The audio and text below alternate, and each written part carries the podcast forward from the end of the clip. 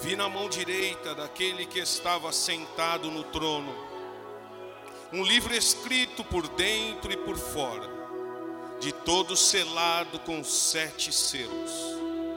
Vi também um anjo forte que proclamava em grande voz: Quem é digno de abrir o livro e de lhe desertar os selos? Ora, nem no céu, nem sobre a terra, nem debaixo da terra, ninguém podia abrir o livro, nem mesmo olhar para ele. E eu chorava muito, porque ninguém foi achado digno de abrir o livro, nem mesmo de olhar para ele. Todavia, um dos anciões me disse: Não chores. Eis que o leão da tribo de Judá, a raiz de Davi, venceu para abrir o livro e os seus sete selos. Chamami biasui, amamami biosui, canamasu, ramanam biasui, amanam biasui, canam, ramanu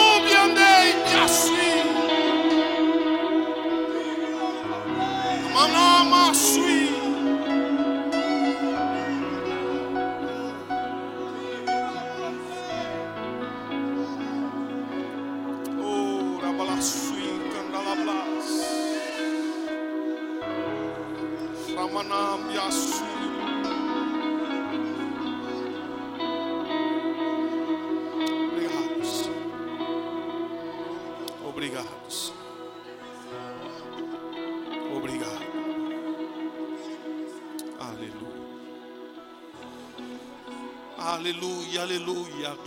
Deus, glória a Deus. Aleluia, aleluia.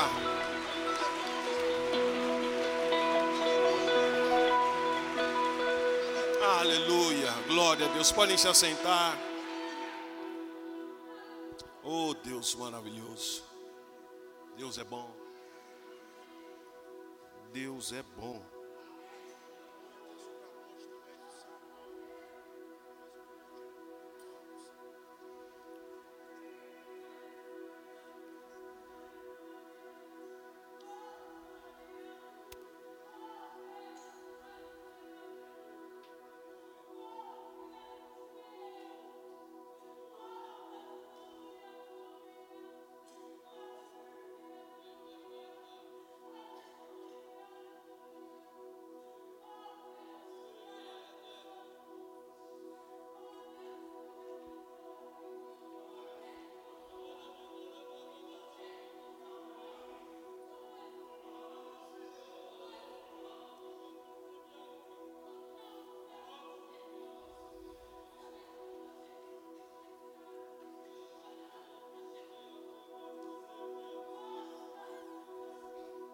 Você veio no lugar certo, irmão. Você veio no lugar certo, irmã. Há um trono de glória neste lugar.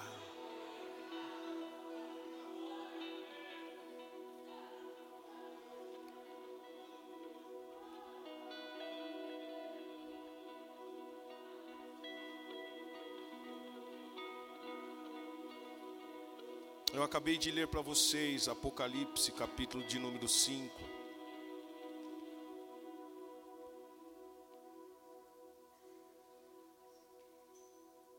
E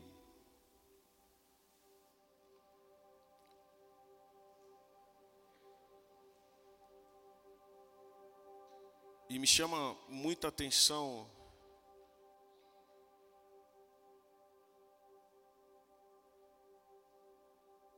que nós não estamos desamparados.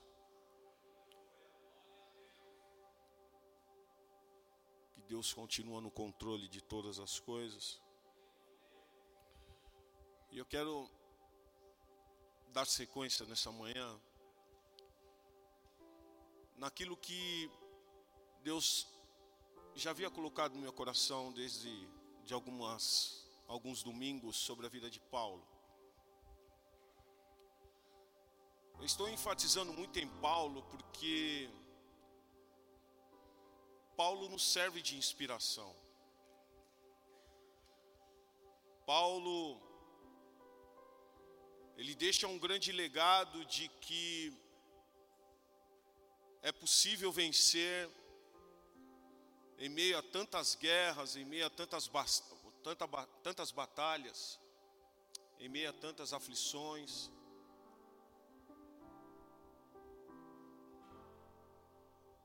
Também me leva a entender o chamado de Paulo, porque, além de ser um perseguidor, e quando no capítulo de Atos dos Apóstolos, no capítulo 26. Quando ele chega diante do rei Agripa, ele começa a se defender.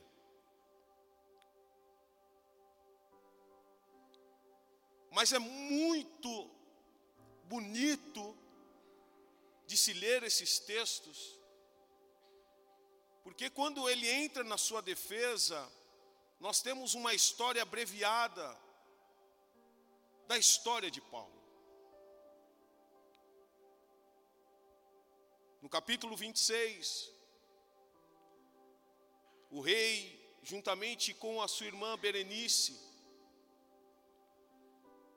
eles param tudo o que estão fazendo e começam a ouvir Paulo. Havia uma promessa sobre a vida de Paulo, como há uma promessa sobre a nossa vida. Agora, mais do que a promessa, Deus queria ensinar algo a Paulo. Porque aquele que perseguia, aquele que matava, aquele que maltratava, aquele que se alegrava na morte dos cristãos, teve que passar pelo teste. Ele só passou o que passou, porque ele tinha que aprender. E muitas vezes nós não queremos aprender. Muitas vezes nós queremos levar uma vida onde não é compatível com o Evangelho, não é compatível com aquilo que Deus tem nos ensinado dentro das Escrituras e que nós não venhamos fugir das Escrituras. Ontem, no, no culto de jovens, eu fui ministrado sobre obediência.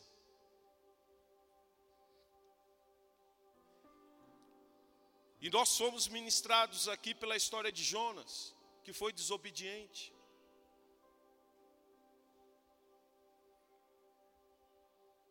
Ao mesmo tempo que, quando Deus traça um destino na vida de Paulo, ele prossegue com foco na foco na ele continua com foco na missão.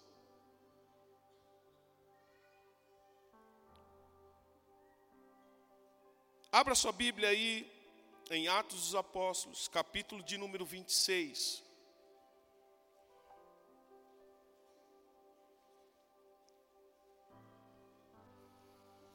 No capítulo 26, no versículo 1, diz assim que, a seguir, Agripa, dirigindo-se a Paulo, disse: É permitido que uses da palavra em tua defesa.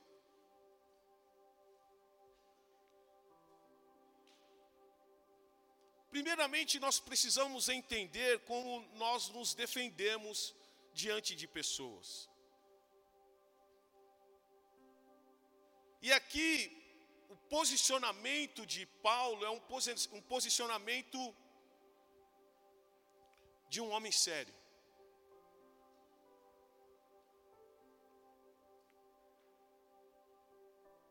Então, Paulo, em, estendendo a mão, passou a defender-se nesses termos: Tenho-me por feliz, ó Rei Agripa, pelo privilégio de hoje, na tua presença, poder produzir a minha defesa de todas as acusações feitas contra mim pelos judeus. E nós sabemos o quanto Paulo foi perseguido, o quanto a igreja de Cristo foi perseguida pelos judeus. E na ocasião, na última, no último domingo, eu mencionei aqui para você, até o ano 64, a igreja, a maior perseguição da igreja e de Paulo foram os judeus, não foram os romanos.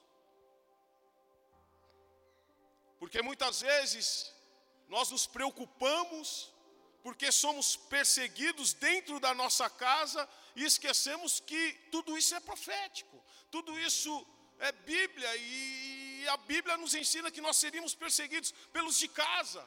E não sei porque a gente muitas vezes não entende tudo isso.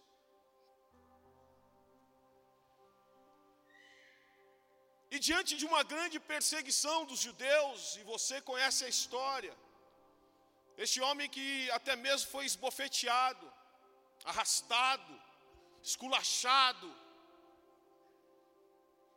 Ele não deixou em nenhum momento de pregar o Evangelho.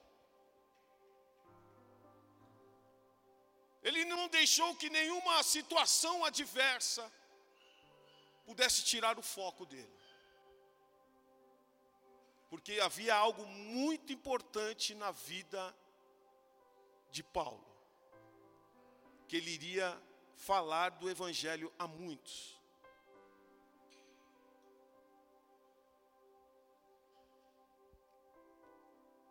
E ele começa de uma forma muito humilde. Tenho-me por feliz, ó Rei, pelo privilégio de hoje, na tua presença, poder produzir a minha defesa de todas as acusações. Quanto à minha vida, versículo de número 4, desde a mocidade, como decorreu desde o princípio, entre o meu povo em Jerusalém, todos os judeus a conhecem. Pois, na verdade, eu era conhecido deles, desde o princípio se assim o quiserem testemunhar, porque vivi fariseu, e todos nós conhecemos. A história dos fariseus. Muita letra, mas pouca presença. Conforme a seita mais severa da nossa religião. E agora, estou sendo julgado por causa da esperança da promessa, que por Deus me foi feita a nossos pais.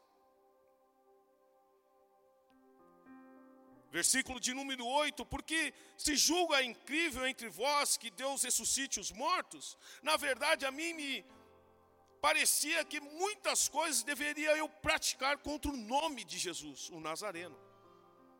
E assim procedi.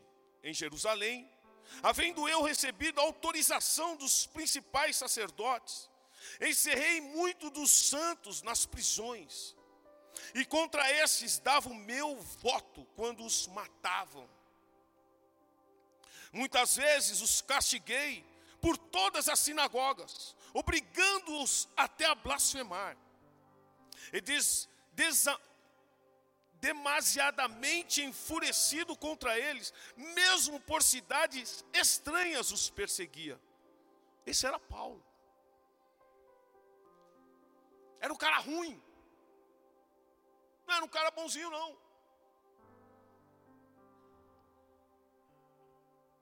Mas ele tinha que aprender algo. Como eu e você temos que aprender algo.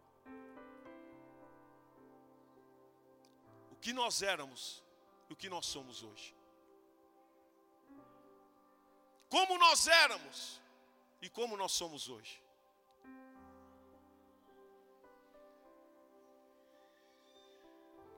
Muitas vezes os castiguei por todas as sinagogas, obrigando-os até a blasfemar. Versículo de número 12: Com esses intuitos, parti para Damasco, levando autorização dos principais sacerdotes e por eles comissionado. Ao meio-dia, ó rei. Indo eu o caminho fora, vi uma luz no céu, mais resplandecente que o sol, que brilhou ao redor de mim dos que iam comigo. E caindo todos nós por terra, ouvi uma voz que me falava em língua hebraica: Saulo, Saulo, por que me persegues? Dura recalcitrares contra os agrilhões. Então eu perguntei: Quem és tu, Senhor? Aqui o Senhor respondeu: Eu sou Jesus, a quem tu persegues. Mas levanta-te firma-te sobre teus pés, porque por isto te apareci, para te constituir ministro e testemunha, tanto nas coisas em que me viste, como daquelas pelas quais te aparecerei ainda. Te, para te constituir ministro. A gente louva aqui, somos teus ministros. Mas muitas vezes nós não temos e não entendemos a profundidade do que é ser ministro. Muitas vezes nós não queremos ser esses ministros, porque muitas, muitas vezes o mundo, ele nos oprime, e essa opressão faz com que o povo de Cristo deixe de ser ministro e até mesmo testemunha. Pergunte para o seu irmão: você está sendo testemunha?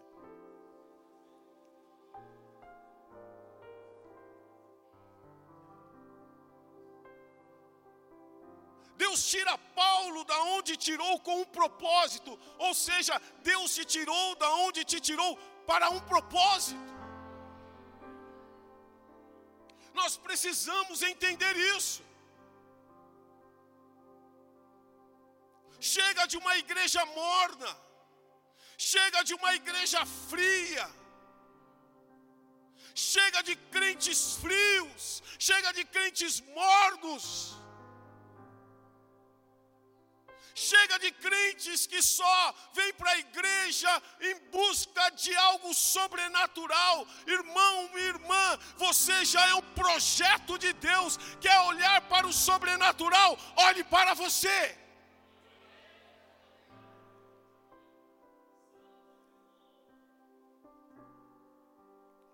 Queremos ver as coisas acontecerem. Queremos ver sinais, prodígios, maravilhas. Como, so, como fomos ministrados aqui na última quinta-feira, estamos querendo construir torres de Babel, e esquecemos do altar. O que é mais importante para o homem nos dias de hoje? A construção de bens, de muralhas ou construções de altares? O que nós mais estamos vivendo e passamos um período de pandemia onde as pessoas só ficaram compra, compra, compra. Não, e a preocupação, e compra, e faz, e tem, e, e a igreja esfriou.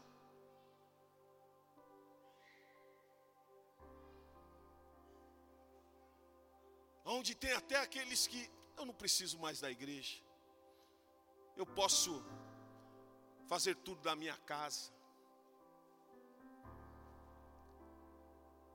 Mas esse Paulo não, ele nos ensina que nós temos que sair. Ele nos ensina que nós devemos ir em defesa do Evangelho. Ele nos ensina que nós temos que dar a cara.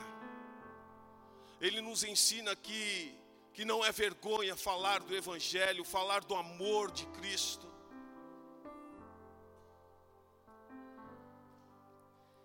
Eu estou trazendo só uma introdução daquilo que, que Deus tem para nós nesta manhã. E eu entrei num propósito para estar aqui nesse púlpito nesta manhã. Que eu pedi muito para Deus, Senhor, eu preciso ver algo acontecer. Eu preciso ver algo acontecer na tua igreja. Nós tivemos um, um tempo maravilhoso na última quinta-feira de presença de Deus.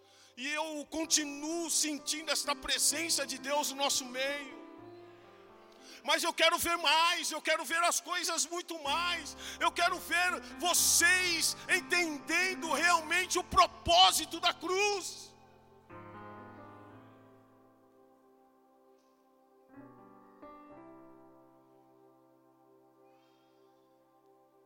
Ele se declara.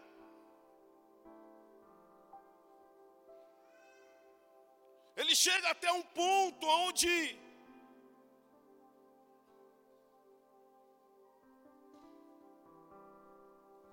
a gripa no final do versículo ou no final do capítulo de número 26 fala assim: esse cara não tem nada. Se ele não tivesse apelado para César, ele não tem nada, ele não tem nenhum motivo de morte. Mas ele tinha que chegar no destino. Fala para o seu irmão, você tem que chegar no destino. Ou seja, você vai chegar no destino, melhor dizendo. Diga para o seu irmão aí numa voz profética: você vai chegar no destino.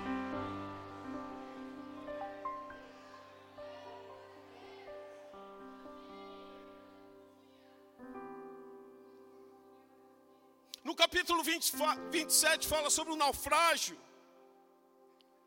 E todos nós conhecemos toda essa história. E, e eu acho ela. E já ministrei inúmeras vezes. Eu, é, um, é uma história onde a gente entende sobre tempestades e, e tudo mais. Quando Deus usa Paulo no meio daqueles homens, com a autoridade da palavra, quando ele entra naquele navio e, e sai, chega a certo momento, Paulo fala: é melhor nós não irmos mas não deram voz a Paulo. E muitas vezes nós, pastores, estamos aqui, não façam isso, não façam aquilo, permaneçam aqui. Não, mas muitos, infelizmente, não dão ouvidos. E no capítulo 27 você vai ver. Melhor não ir. Vamos passar turbulências. O vento contrário, tem coisa acontecendo. Melhor não irmos, mas não deram ouvidos a Paulo.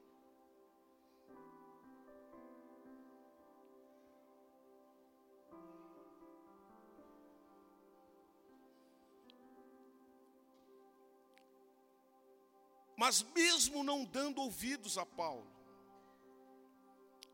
no capítulo 27, no versículo 18, diz assim: açoitados severamente pela tormenta.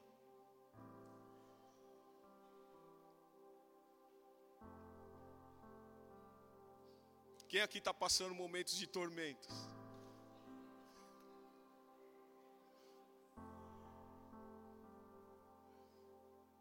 Tem alguém aqui passando por momentos de tormentos?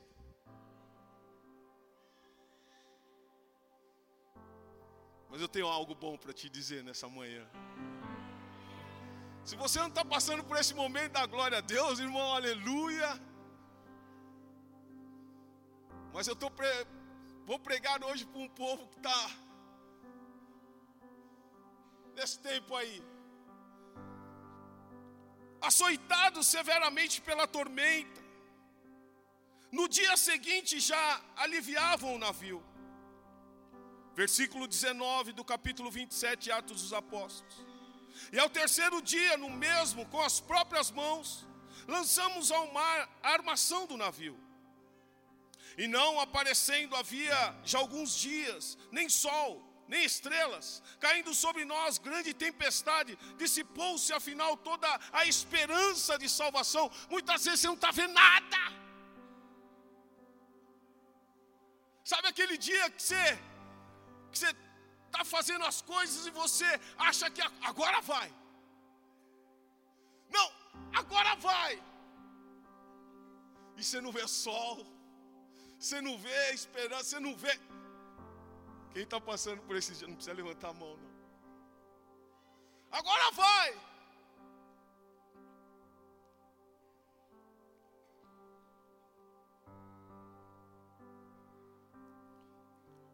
Versículo 21, e havendo todos estado muito tempo sem comer, Paulo, pondo-se em pé no meio deles, disse: Senhores, na verdade era preciso terem me atendido e não partir de Creta para evitar este dano e perda. Bom, já que aconteceu tudo isso,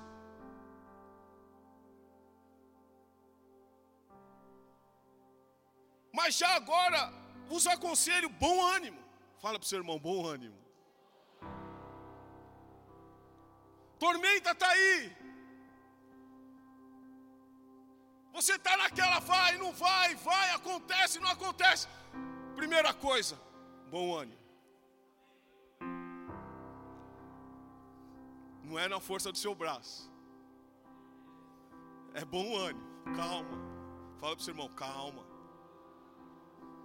Dá aquela cutucatinha no ombro assim, fala, calma. Já está dando calor.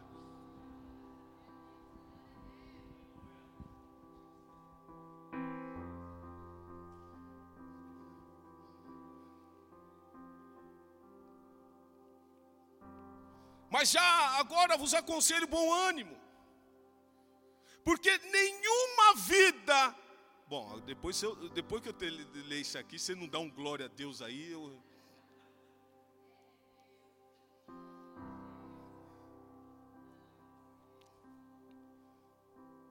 Mas já agora vos aconselho, bom ânimo, porque nenhuma vida se perderá dentre vós, mas somente o navio.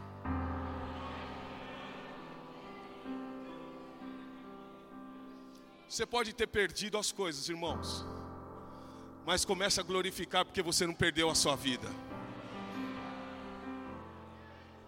Você pode ter perdido algumas coisas materiais durante todo esse tempo, mas glória a Deus pela sua vida.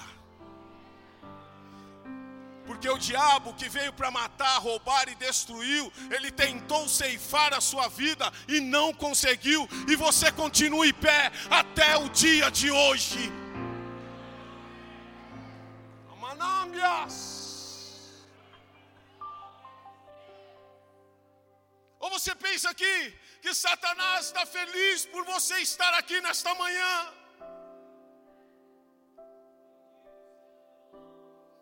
Chamamabias.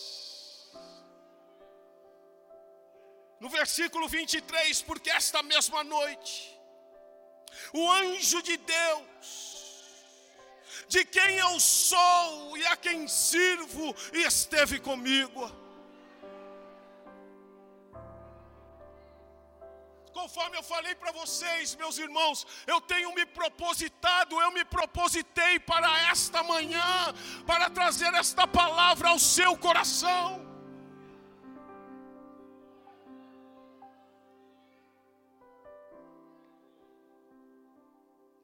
Porque esta mesma noite o anjo de Deus, de quem eu sou e a quem sirvo, esteve comigo, dizendo: Paulo, não temas, Igreja Arena Transformados, não temas é preciso que compareças perante César. Eis que Deus, por sua graça, te deu todos quantos navegam contigo.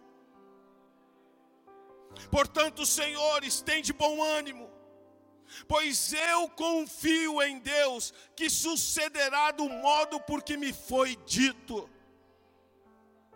Porém, é necessário que vamos dar a uma ilha Preste bem atenção no versículo 26. Onde era o destino? Roma. Mas o versículo 26 fala que eles iam para onde? Para uma ilha. O que me chama muito a atenção esse texto. Porque eles caminham a ponto de passarem fome. O navio dá contra rochedos, começa a despedaçar o navio. 276 homens dentro daquele navio. E quando você pensar em algo, você vai falar assim: pô, 276 homens, estamos no navio, quebrando tudo. O que, que vai acontecer? Numa lógica humana, o que, que a gente fala? Vai morrer todo mundo. É ou não é? Mas versículo 26. É necessário que vamos dar a uma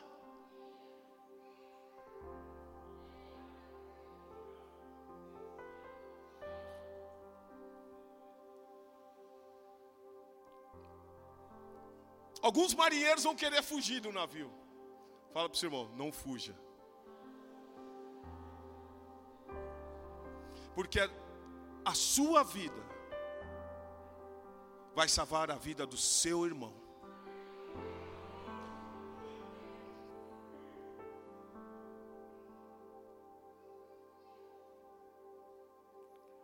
Quatorze dias. Foi difícil.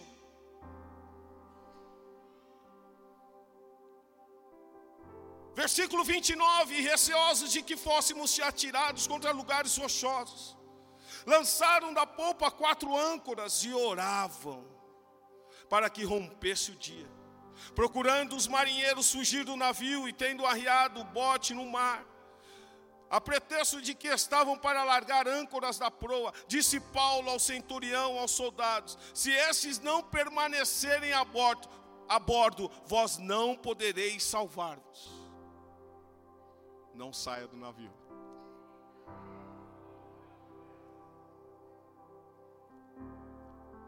Vão ter burburinhos para te tirar. Vão ter falácias para te tirar. Vão ter situações para te tirar. Mas a palavra é: não saia do navio. Vai chegar a hora, mas espera. Disse Paulo ao centurião, aos soldados: Se estes não permanecerem a bordo, vós não podereis salvar-vos. Então os soldados cortaram os cabos do bote e o deixaram afastar-se. Enquanto amanhecia, Paulo rogava a, todos que se alimentassem, dizendo: Hoje é o décimo quarto dia em que esperando estáis sem comer, nada tendo provado. Eu vos rogo que comais alguma coisa, porque disto depende a vossa segurança, pois nenhum de vós pois nenhum de vós perderá nem mesmo um fio de cabelo.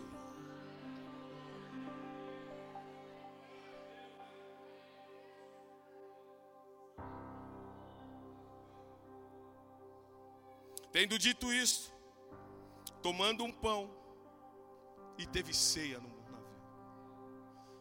Tumulto, bagunça, Desespero, teve ceia. Desespero, angústia, teve ceia. Sabe o que quer dizer ser calmaria? Fala para o seu irmão, calma.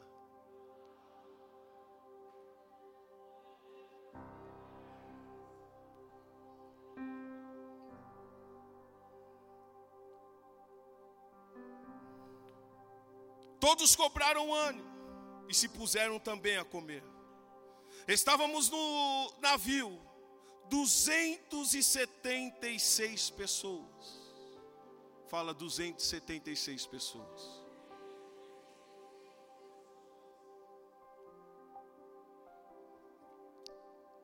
É mais ou menos o número que nós temos aqui nessa manhã.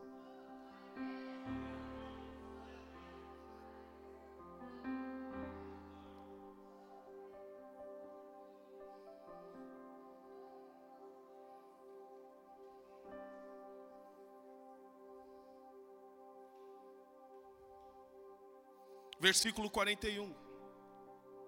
Dando, porém, num lugar onde duas correntes se encontravam, encalharam ali o navio, a proa, Encravou-se e ficou imóvel, mas a polpa se abria pela violência do mar.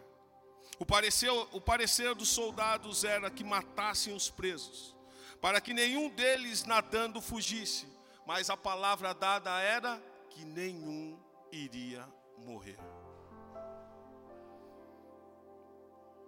Enquanto alguns já falavam em matar, a palavra do Senhor, nenhum fio de cabelo cairá da sua cabeça.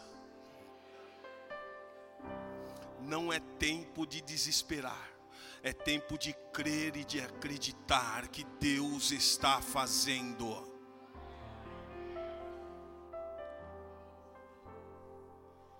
Mas o centurião, querendo salvar a Paulo, impediu-os de fazer e ordenou que os que soubessem a nadar fossem os primeiros a lançar-se ao mar e alcançar a terra. Quanto aos demais, que se salvassem uns em tábuas, outros em destroços do navio, e foi assim que todos, fala todos. Sabe, irmãos, isso aqui é muito louco.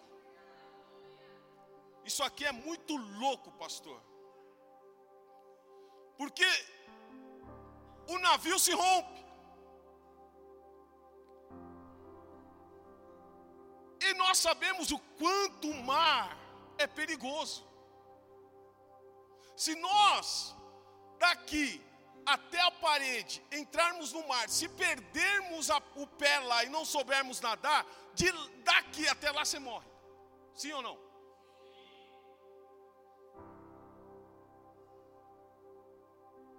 Até mesmo pessoas experientes em natação, tem problemas quanto a isso. Imagine, você acha que 276 que estavam no bar, todos sabiam nadar perfeitamente? Sabiam ou não? Mas aí começaram a pegar em madeiras, em gravetos, e, e encosta lá e vamos. E aí é pezinho, filho. Aí é pezinho para cima e vamos.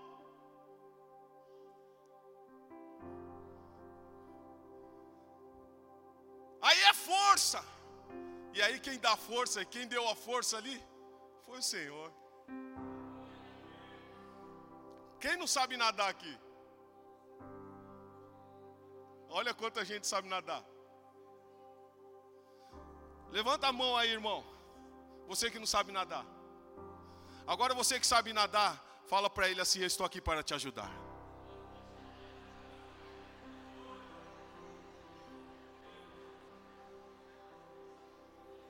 Mas é assim. Imagine a situação como é que era. Uns sabiam nadar, outros não. Mas aqueles que sabiam empurravam. Vamos, irmão.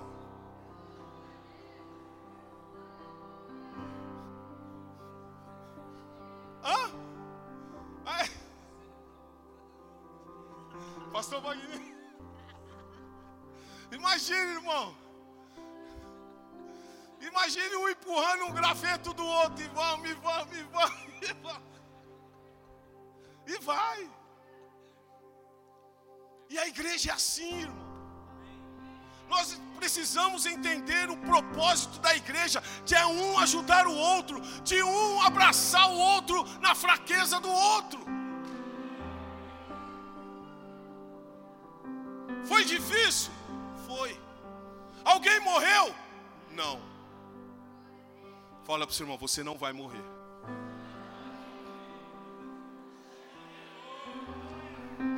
Bom, depois que o seu irmão falou para você que você não vai morrer, você devia ter dado um glória a Deus muito mais alto.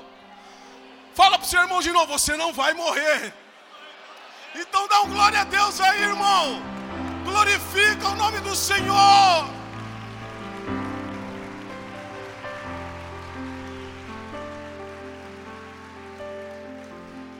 Versículo 26 diz que iam chegar aonde? Capítulo 28 fala que eles chegam em Malta.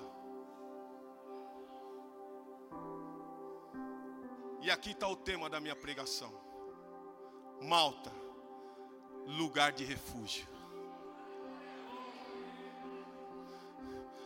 Você chegou no lugar de refúgio nessa manhã.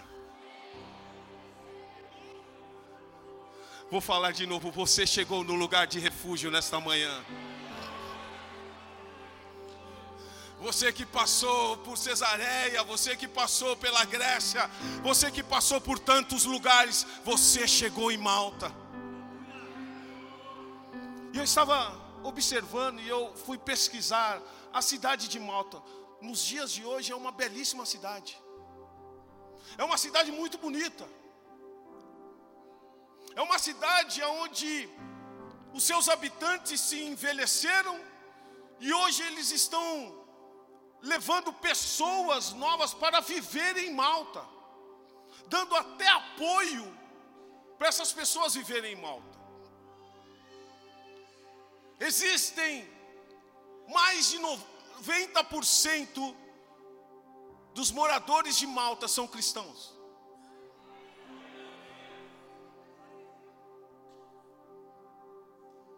Eles tinham que passar naquele lugar. Para que nós pudéssemos falar isso hoje, eles tinham que passar por ali. Você vai ter que passar por alguns lugares, irmãos. Mas eu sei que você não vai morrer. Malta, lugar de refúgio. Mas em Malta, irmãos, mesmo que seja um lugar de refúgio, também existem livramentos e milagres.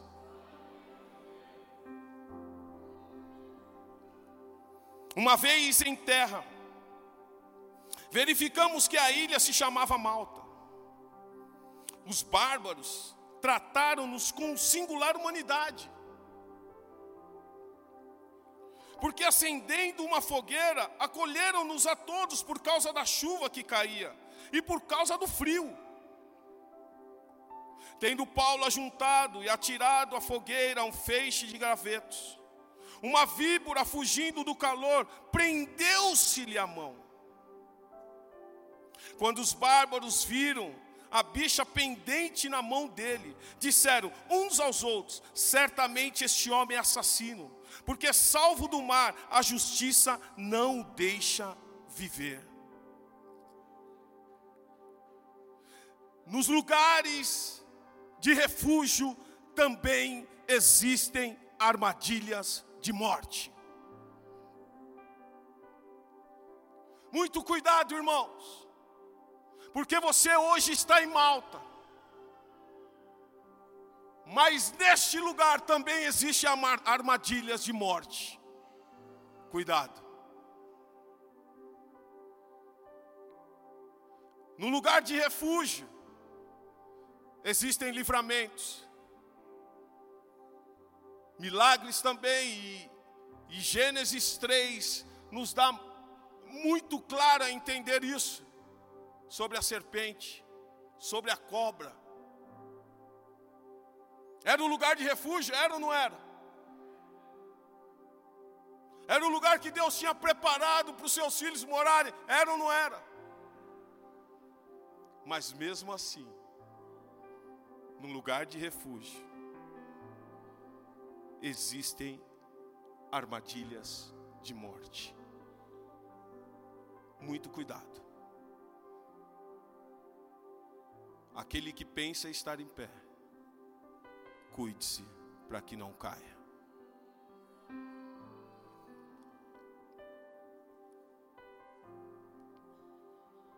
Marcos capítulo 16, 17 e 18. Põe aqui, nós vamos ler juntos. Marcos, capítulo 16, versículo 17. Um, dois, três e estes sinais hão de acompanhar aqueles que creem.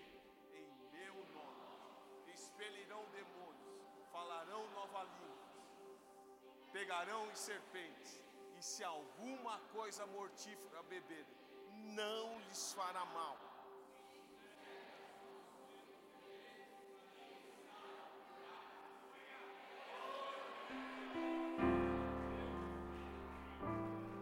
Sabe, irmãos, entramos no âmbito profético nesta manhã, nesses textos.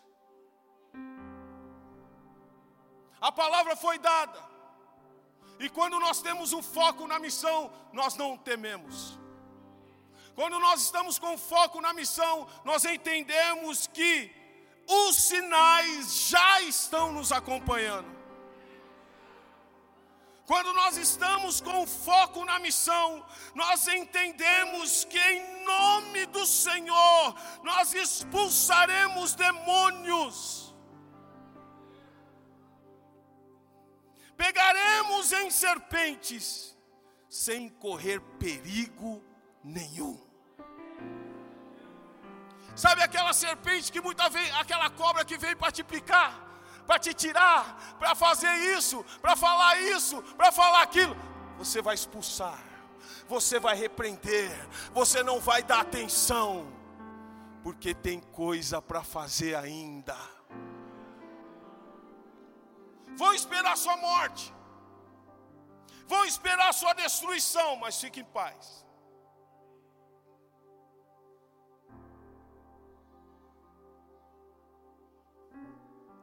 Sabe o que aqueles homens estavam pensando? Deus livrou Paulo de dentro de um naufrágio, naufrágio, mas não o livra da mordida de uma cobra. Sabe o que aqueles homens estavam pensando? Ele vai morrer.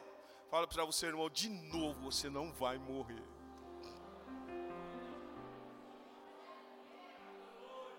Estavam ali, ele vai morrer. E aí diz uma parte do texto que eles estavam só esperando. Ou você acha que o seu inimigo está tá como agora? Está só esperando. Só esperando a sua morte.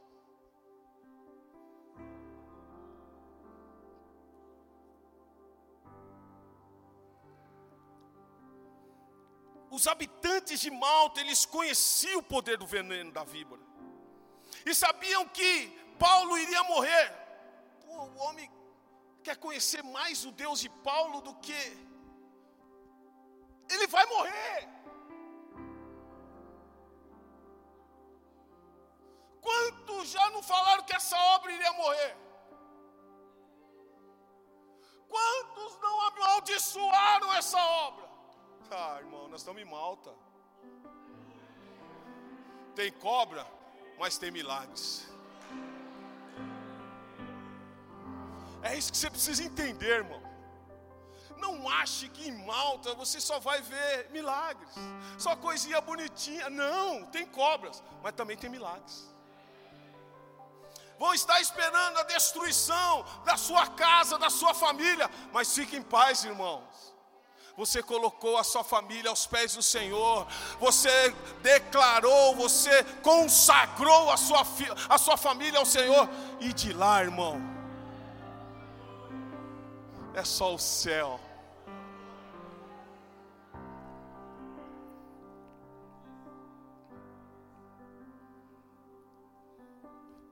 Você não pode parar porque a porta fechou. Fala para o seu irmão, você não pode parar porque a porta fechou. Você não pode parar porque não te colocaram para pregar. Mas eu vou embora. É, pastor Gabriel, não me põe é, para pregar.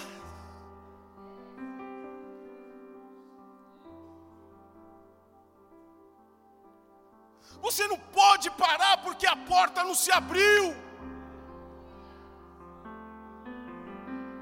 Você não pode parar porque o seu patrão te mandou embora. Você não vai parar.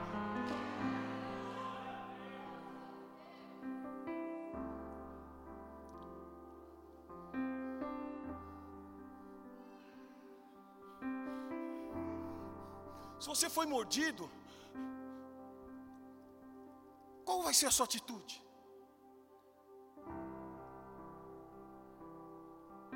Vai desistir? Vai parar?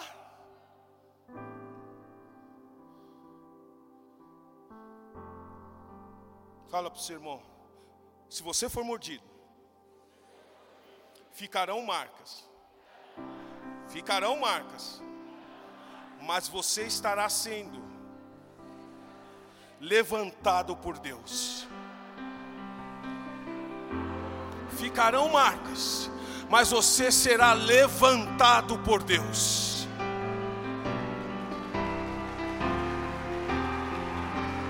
Não desista. A nossa atitude é de continuar, de perseverar.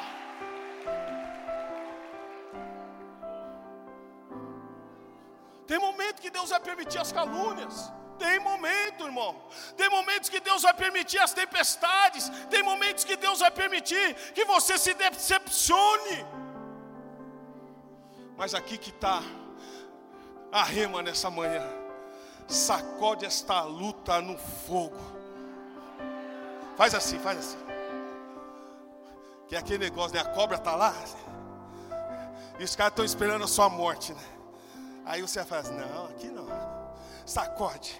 Sacode essa luta no fogo, sacode essa inveja no fogo, sacode esse problema no fogo, sacode essa fofoca no fogo, sacode este Golias no fogo, sacode esta enfermidade no fogo.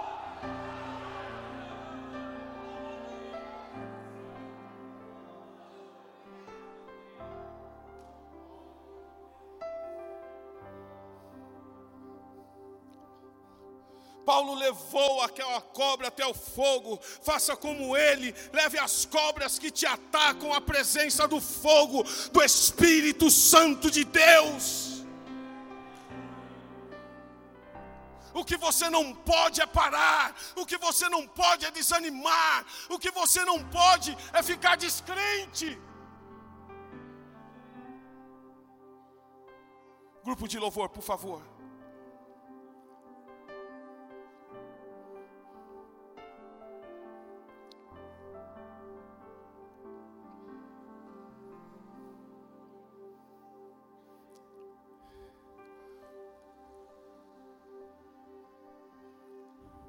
Quando Jesus aparece aos seus discípulos,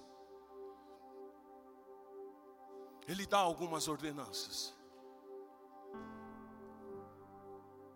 Não precisa colocar aqui, eu vou ler. No próprio capítulo 16 de Marcos, e eu estou finalizando. Finalmente apareceu Jesus aos 11, versículo 14 do capítulo 16 de Marcos. Finalmente apareceu Jesus aos 11, quando estavam à mesa, e censurou-lhes a incredulidade. Não deixe que a incredulidade entre no seu coração nesse momento de tempestade, de luta. Nesse momento de, de insegurança, não deixe que a incredulidade entre no seu coração. Nesse momento onde você até pode ter sido picado, não deixe que a incredulidade entre no seu coração, porque uma palavra de Deus já foi dada, nenhum fio da sua cabeça cairá sem a permissão dEle.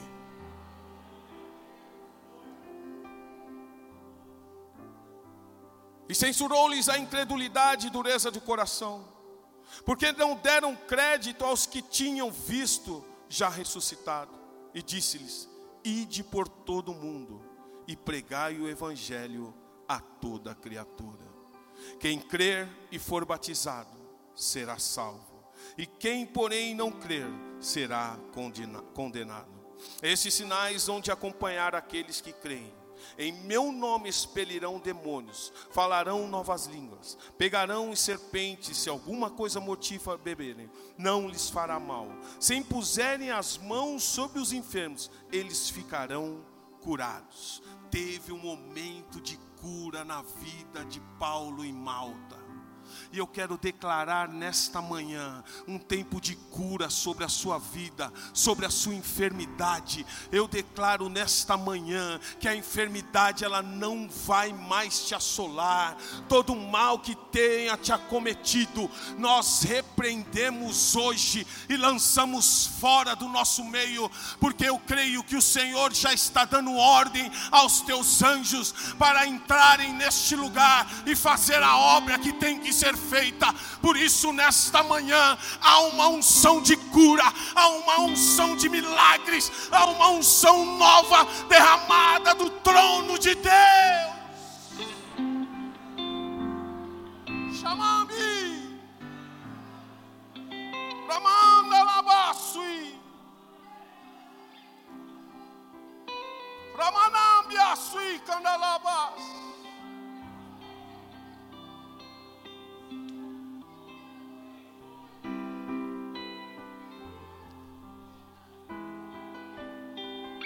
Muitos acharam que Paulo ia enchar e cair morto de repente. Mas depois de muito esperar, vendo que nenhum mal lhe sucedia, mudando de parecer, diziam ser ele um Deus. Vão mudar de parecer. Aquilo que pensavam de você, vão pensar de outra forma. Deus vai mover corações ao seu favor. Fala para o seu irmão: Deus vai mover corações ao seu favor. Numa voz profética nesta manhã, Deus vai mover corações ao seu favor, igreja.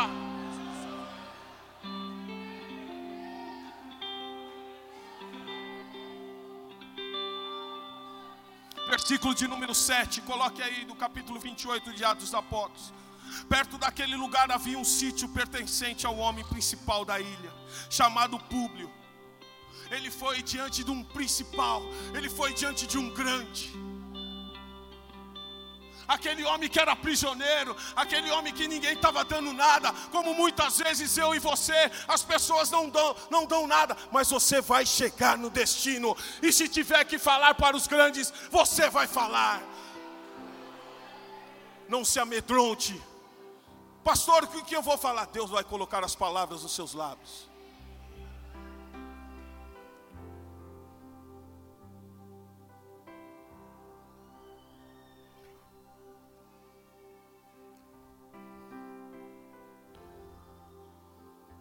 Ao qual nos recebeu e hospedou benignamente por três dias. Aconteceu achar-se enfermo, de desinteria, ardendo em febre, o pai de Públio. Paulo foi visitá-lo e orando, impôs-lhe as mãos e o curou. À vista desses acontecimentos, os demais enfermos da ilha vieram e foram o quê? Da onde? Você está em Malta, irmão. Você vai sair daqui curado. Você que tem alguma enfermidade, se coloque em pé.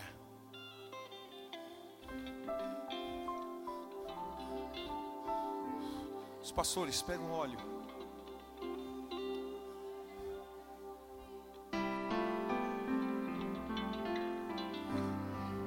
Há algo muito forte de Deus nesse lugar.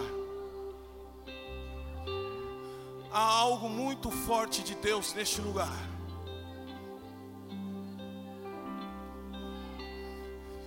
Eu creio no Deus das causas impossíveis.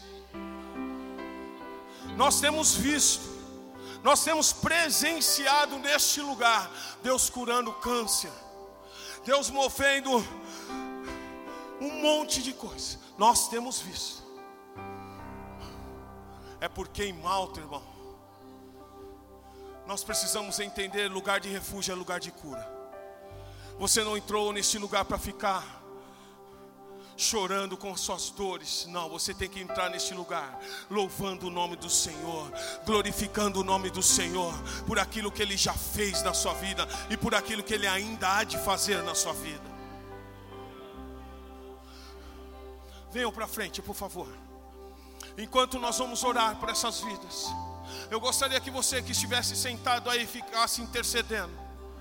Você que estiver aí sentado, você pudesse estar juntamente conosco intercedendo. Comece a louvar ao Senhor. Há um trono de glória neste lugar. Há uma unção, há um rio de vida descendo neste lugar.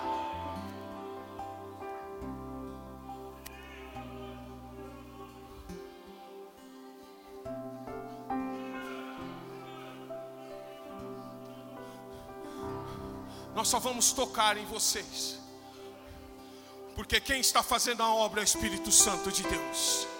não são as nossas mãos, não é o poder que que está em nós, não o poder está nele, e é esse poder que está descendo neste lugar, é esse poder que está inundando este lugar. Por favor.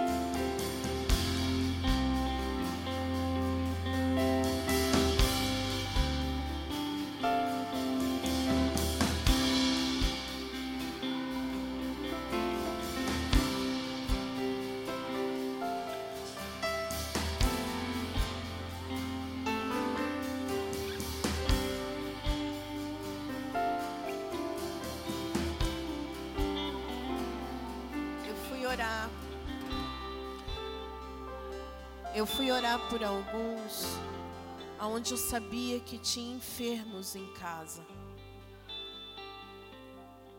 E o Senhor toca no meu coração para que a gente possa também, desta forma, se você tem alguém que está enfermo, erga suas mãos. Erga bem alto. Quem estiver do lado dessa pessoa, Seja intercessor na vida dela. Nós sabemos que nosso Deus é um Deus de perto e Deus de longe. E que neste momento o Senhor possa estar indo, seja no hospital, seja nos leitos nas casas, seja onde essa pessoa estiver. Ela saiba que você esteve no lugar onde o Senhor entregou a cura.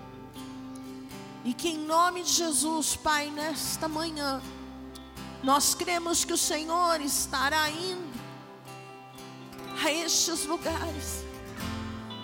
Por favor, papai, nós determinamos, ligamos aqui na terra nossa confiança em deixar, Senhor querido e amado Deus, os nossos queridos e eu te peço, por favor, seja qual for a enfermidade, seja qual for o diagnóstico dado, nós sabemos que é um Deus que tudo pode e tudo faz. E como o Senhor fez com Paulo em Malta, como o Senhor fez nesta manhã aqui, nós te pedimos agora que esta unção de cura seja levada a estes lugares, aonde não se conseguia, Senhor, ah, papai, ao menos se levantar. Nós determinamos agora, reaja, que os corpos possam, Senhor, da cabeça à planta dos pés, seja, Senhor, determinado a cura. Nós determinamos cura em nome do Senhor Jesus. Amém. Se for para Ele, que seja mais forte. For crendo a Ele, seja com força. Já seja agradecendo, já seja dizendo a Ele muito obrigada por aquilo que você ainda não viu. Amém.